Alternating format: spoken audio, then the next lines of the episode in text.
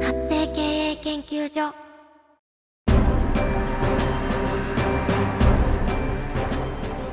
主婦やママさんのための独立企業の知恵袋。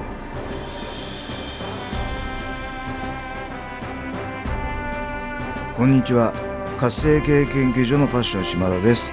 この番組では女性起業家をゲストにお迎えしさまざまなお話を伺ってまいります。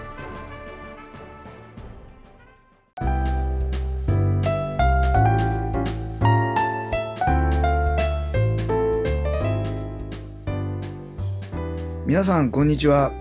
今回のゲストはマインドアップキャリアカウンセラーの岡田久美子さんをお迎えしてお話を伺ってまいります久美子さんこんにちはこんにちは。ようこそこの番組にお越しいただきました今日はよろしくお願いいたしますはい、こんにちは。はじめまして、えーマインドアップキャリアカウンセラーの岡田久美子です。えー島田さんどうぞよろしくお願いいたします。はいよろしくお願いしますではまずは久美子さんのですね自己紹介からお願いしたいと思いますはい。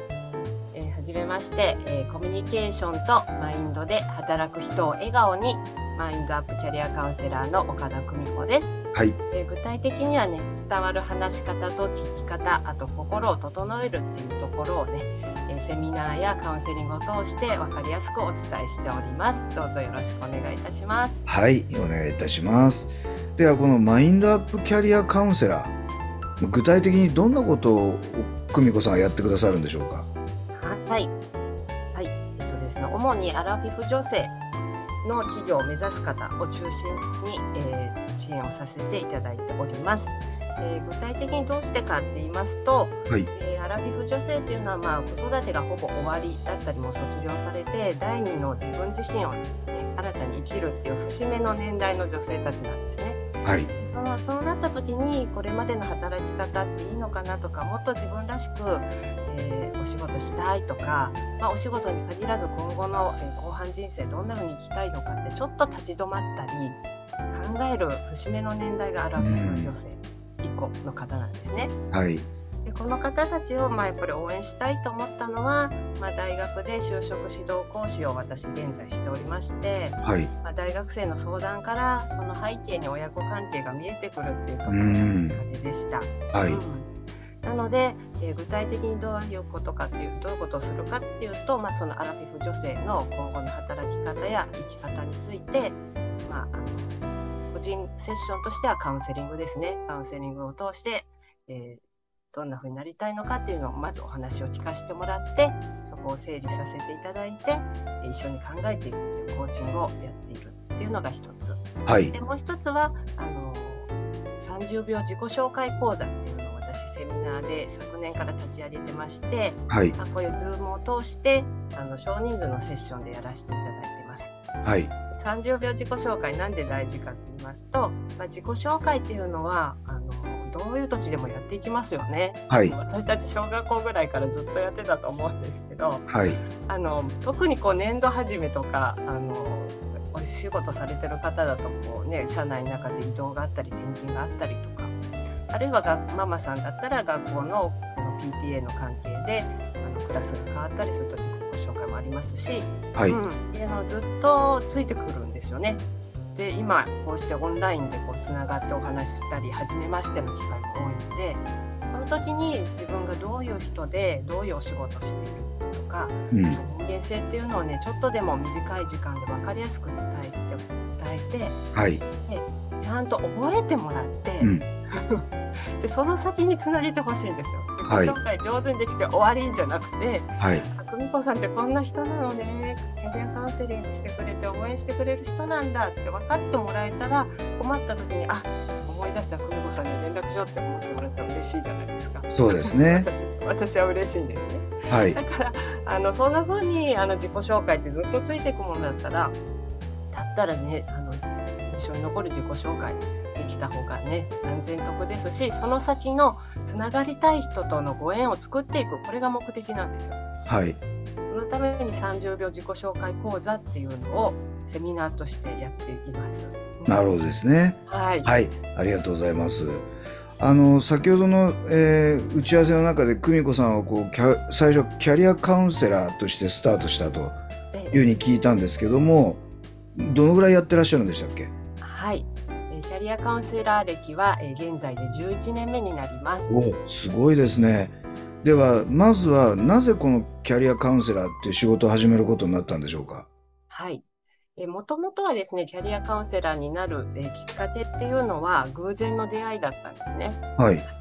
で私はあの、まあ、ざっくり言いますと、えっと、大学を出て最初の仕事は証券会社の営業職でした。はいでそこで結婚退職までそこを勤めてで一旦専業主婦の期間がありました。はいで子育てをしていてですね、はい。えー主人の転勤があって茨城県の方にやってまいりまして、うん。でそこで英語講師をしたり、まあ、いろんなお仕事をね、細かいこともいろいろやってたんですけど、うん。ちょうど11年前ですかね。リーマンショックっていうのご存知ですか、はいもちろんです。はい、あのリーマンショックの時にですね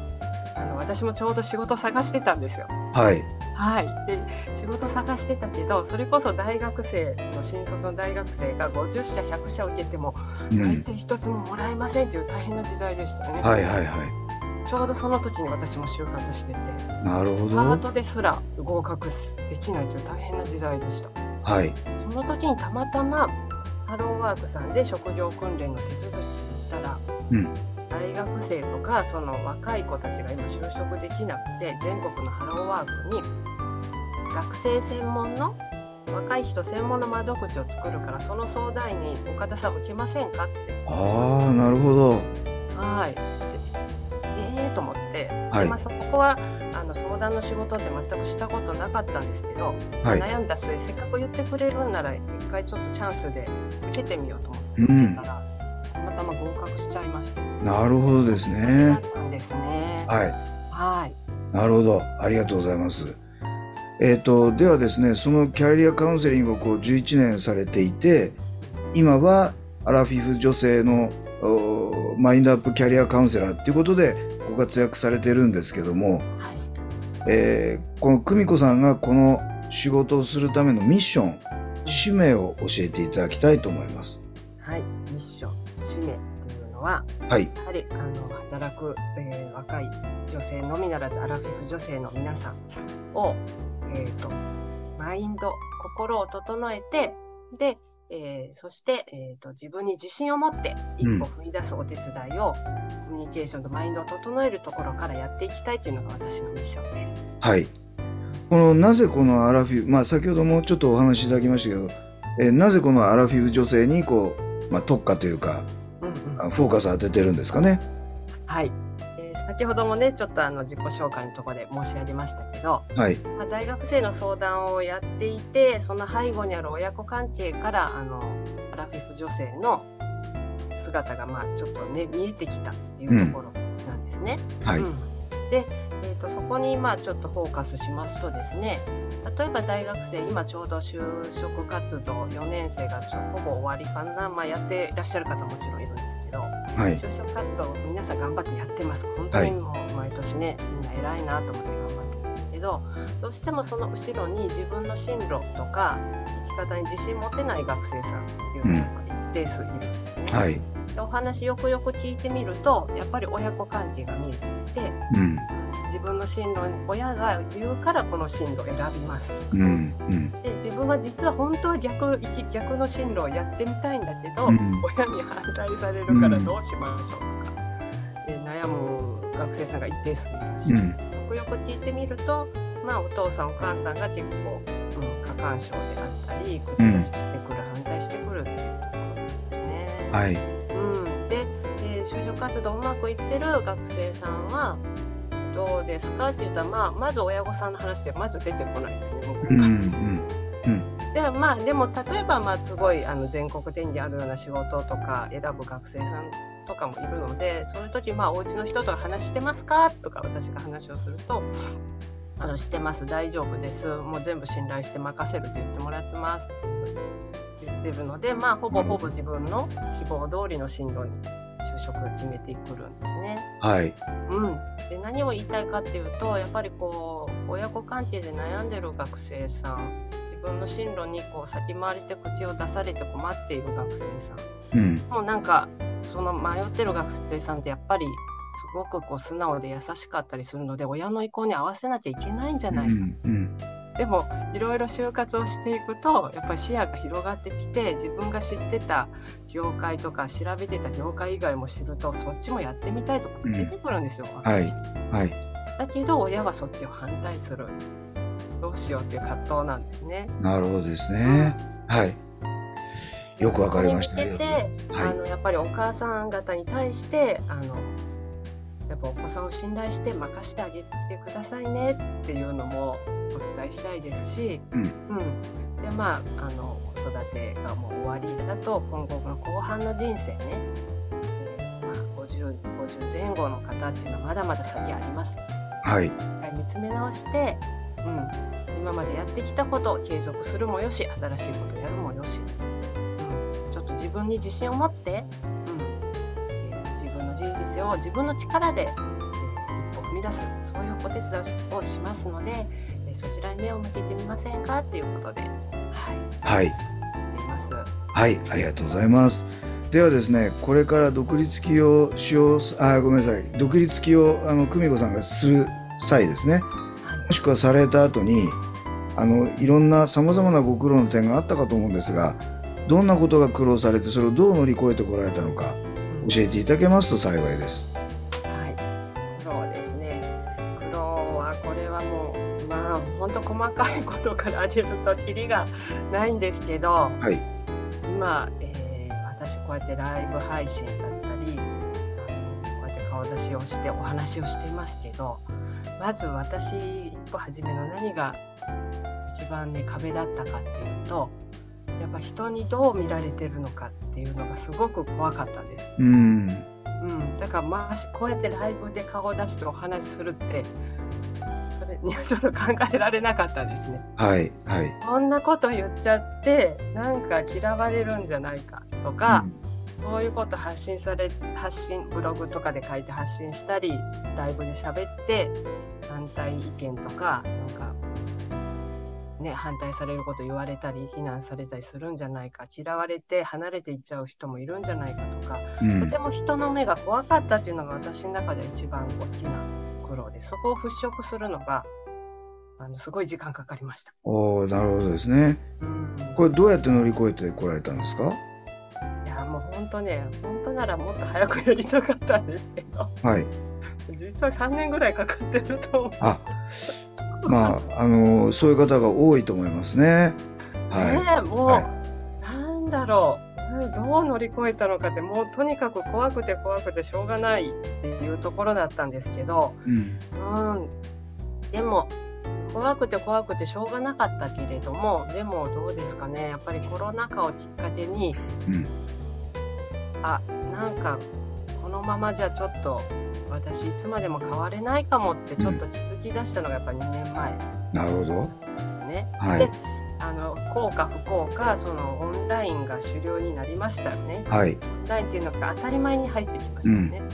うん、それまで Zoom で会議とかこうミーティングっていうのはあったけどライブ配信っていうのはあんまりその前でされてる方ってほんの一部の方だったのではい。それがみんな Facebook 開いてインスタ開くとライブする方がうわーって現れて確かにでもライブってちゃんとその人あのブログ読むのもいいんだけどライブってその人の考え方や人格っていうのをリアルに伝わるなっていうのと参加してる方とのエネルギーとかそれをきっかけにいろんな方とつながれるっていうのを知ったのが、まあ、そう2年前の、うん。ね、ライブ配信がわーっと増えてきた頃だったんですね。でその時にやっぱりいろんなコミュニティに入ってぱり同じように私と同じようにやっぱり企業を目指あのライブ配信とか発信するのを怖がってた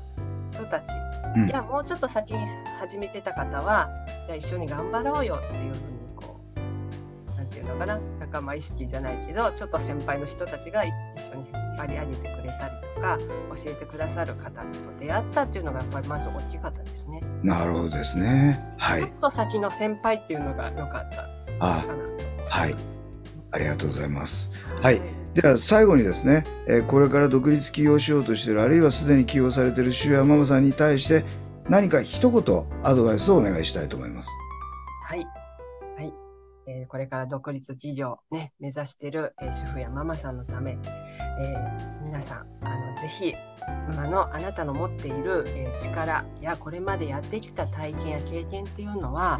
うんすごい大事な大事なあなただけの唯一無二の宝物なんですね。うん、ぜひ今この時期にえー自分の宝物や経験にもう一回光を当ててもう一回ね見つめ直してみましょう。ね、あなたのやってきたことが誰かの必ず役に立ちます。うんなのでその光を磨くお手伝いをね私もさせていただきますのでぜ